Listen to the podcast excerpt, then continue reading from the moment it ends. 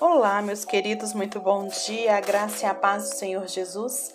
Estamos aqui para mais um devocional diário com Sara Camilo, hoje, dia 23 de agosto de 2021. Hoje vamos começar um novo personagem, que é gente como a gente, o paralítico. O texto que se refere a ele está lá em João, capítulo 5, verso de 1 a 9, e diz assim. Algum tempo depois, Jesus subiu a Jerusalém para uma festa dos judeus. Há em Jerusalém, perto das portas das ovelhas, um tanque que em aramaico é chamado de Betesda, tendo cinco estradas em volta. Ali costumava ficar grande número de pessoas doentes e inválidas, cegos, mancos e paralíticos. Eles esperavam o movimento das águas.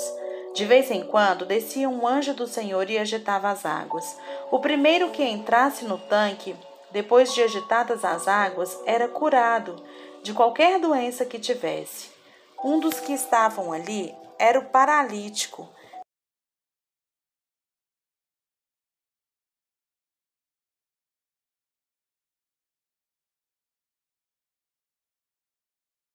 e soube que ele vivia naquele estado durante tanto tempo, Jesus lhe perguntou: Você quer ser curado? Disse-lhe o paralítico: Senhor, eu não tenho ninguém que me ajude a entrar no tanque quando a água é agitada. Enquanto estou tentando entrar, outro chega antes de mim.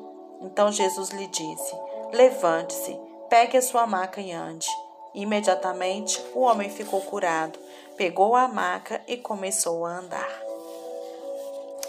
O pastor Marcos Lucado ele vai falar para a gente aqui né, sobre esse texto, contextualizando. E ele dá o seguinte título: Luzes intensas em noites escuras. Por muito tempo, essa história não fez o menor sentido para mim. Eu não consegui entendê-la. Ela fala de um homem que mal tinha fé para se erguer e, mesmo assim, Jesus o trata como se estivesse apresentando o próprio filho no altar de Deus. Mártires e apóstolos merecem esse tipo de honra, mas não um mendigo que não reconhece Jesus quando vê. Pelo menos era o que eu acreditava. Por muito tempo, achei que Jesus tinha sido bondoso demais. Eu achava essa história muito estranha. Era boa demais para ser verdade.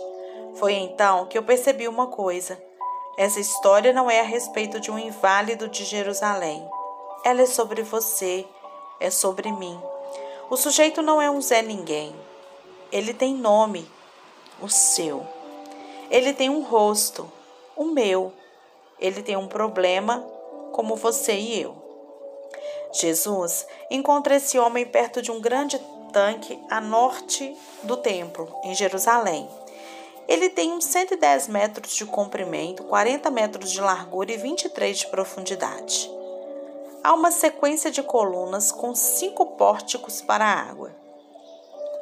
Trata-se de um monumento à riqueza e à prosperidade, mas quem mora ali são pessoas doentes. O nome do tanque é Bethesda.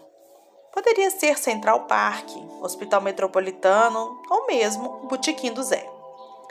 Poderia ser aquele abrigo embaixo da passarela onde os moradores de rua se amontoam. Poderia ser a Igreja Batista. Poderia ser localizado em qualquer lugar onde pessoas feridas se encontram. Uma fonte sob as águas fazia com que esse tanque, vez por outra, soltasse bolhas. E as pessoas acreditavam que essas bolhas elas eram causadas pelo toque das, das asas de anjos. Também achavam que a primeira pessoa a tocar a água depois do anjo poderia ser curada. Se a cura acontecia, não sei, mas sei que uma multidão de inválidos corria ao local para arriscar a sorte. Imagine um campo de batalha apinhado de corpos feridos e você vai ver Bethesda. Pense em uma enfermaria superlotada e com poucos funcionários e terá a imagem desse tanque. Tente pensar nos órfãos de Bangladesh né, ou nos abandonados de Nova Delhi e visualizará o que as pessoas viam quando passavam por Betesda. Ao fazer isso, o que elas ouviam? Ondas intermináveis de gemidos. O que elas testemunhavam? Um campo de gente carente sem face. O que elas faziam? A maioria passava direto, ignorando aqueles desvalidos. Mas Jesus não fez isso. Ele está em Jerusalém para participar de um banquete. Está sozinho. Não está ensinando aos discípulos e nem arrastando uma multidão. As pessoas precisam dele, por isso ele está ali. Você consegue imaginar a cena? Jesus caminha entre aqueles que sofrem. Em que será que, que Jesus está pensando? Quando uma mão infectada toca o seu tornozelo, o que, que ele faz? Quando um filho cego tropeça ao sair da trilha de Jesus, será que ele estende a mão para levantá-lo? Quando a mão de um sujeito encarquilhado se estende para pedir uma esmola, como Jesus reage? Não importa se o tanque fica em Betesda ou em, um botequim. Como Deus se sente quando as pessoas sofrem? Vale a pena contar a história mesmo se só imaginando andando por ali. O simples fato de ele ir ao local já vale a pena. Ele não precisava, você sabe.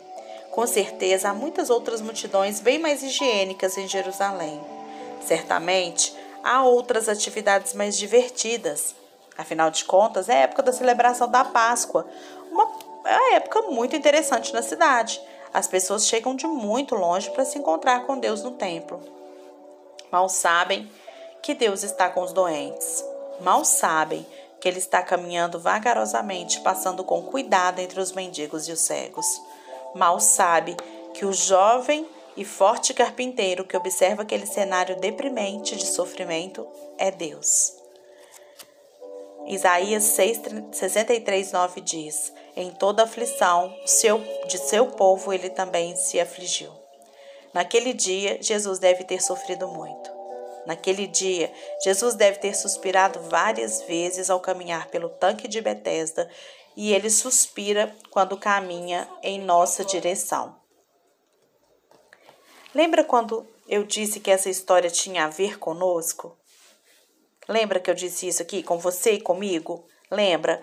Lembra quando eu identifiquei o meu e o seu rosto na Bíblia? Bem, aqui estamos nós completando os espaços pontilhados entre as letras do versículo 5 de João 5. Um dos que estavam ali era paralítico, fazia 38 anos. Talvez você não goste de ser chamado dessa maneira. Talvez prefira ver se ver na coragem de Davi ou na dedicação de Maria. Todos nós preferíamos.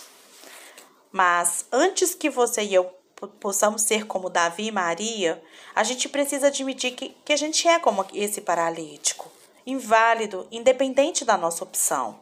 Não podemos caminhar, não podemos trabalhar, não podemos cuidar de nós mesmos, não podemos sequer rolar sozinhos pela borda do tanque para mergulhar quando o anjo passar. Você pode estar ouvindo esse áudio agora com as mãos saudáveis e com os olhos saudáveis, com a audição perfeita. Por isso, não consegue imaginar o que tem em comum com aquele homem inválido há quase quatro décadas. De que maneira ele poderia ser você? O que, que ele tem a ver com a gente?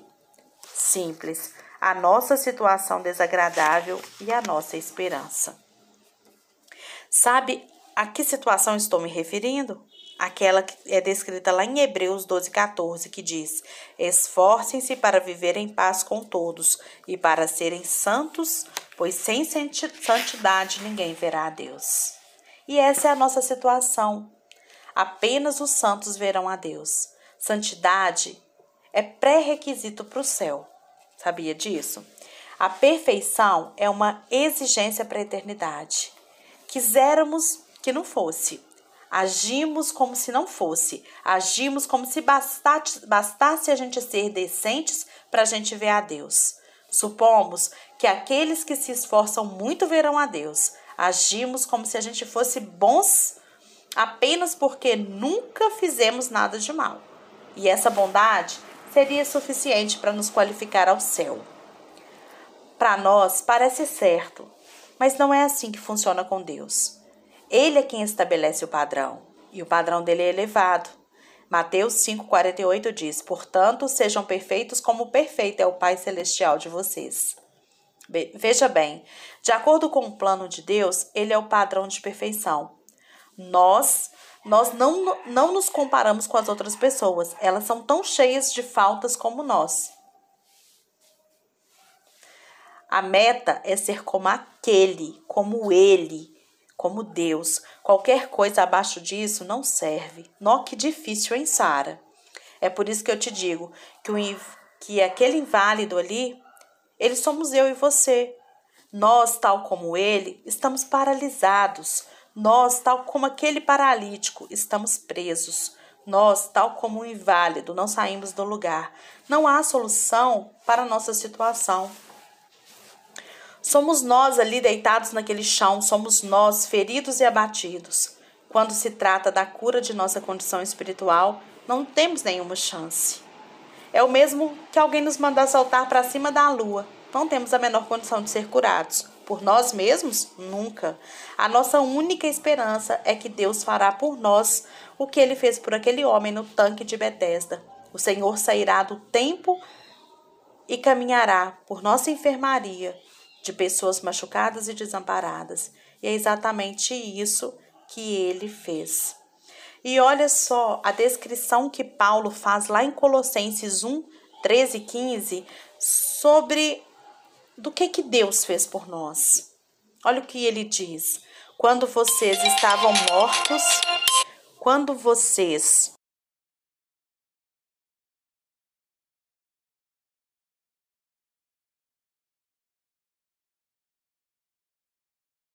perdoou todas as transgressões e cancelou a escrita de dívida, que consistia em ordenanças e que nos era contrária. Ele a removeu, pregando-a na cruz, e tendo despojado os poderes e as autoridades, faz, fez dele um espetáculo público, triunfando sobre eles na cruz.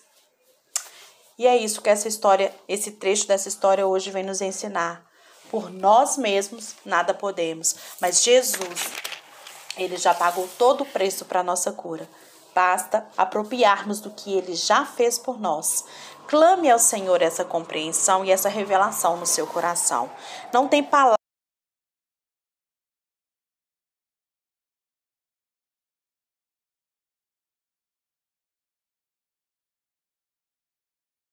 fez tudo por você e que a cura está à porta, como estava ali para aquele paralítico, é o Senhor. E olha só, ele não precisou entrar nas águas, porque ele não tinha condições nem de entrar nas águas. O próprio Senhor o curou milagrosamente. E é o que ele tem para você.